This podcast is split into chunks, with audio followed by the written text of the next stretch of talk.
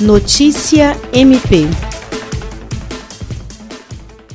O Ministério Público do Estado do Acre, por meio da Promotoria de Justiça Criminal da Comarca de Feijó, reuniu nesta terça-feira representantes das forças policiais para tratar do enfrentamento à criminalidade no município. De acordo com o promotor de justiça substituto, Juliandro Martins de Oliveira, o MP e os órgãos de segurança pública estão atentos e atuam de forma integrada, visando combater as organizações criminosas na cidade.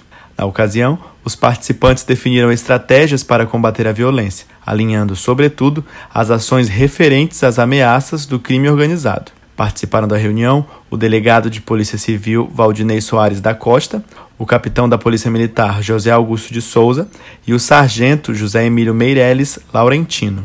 Tiago Teles, para a Agência de Notícias do Ministério Público do Estado do Acre.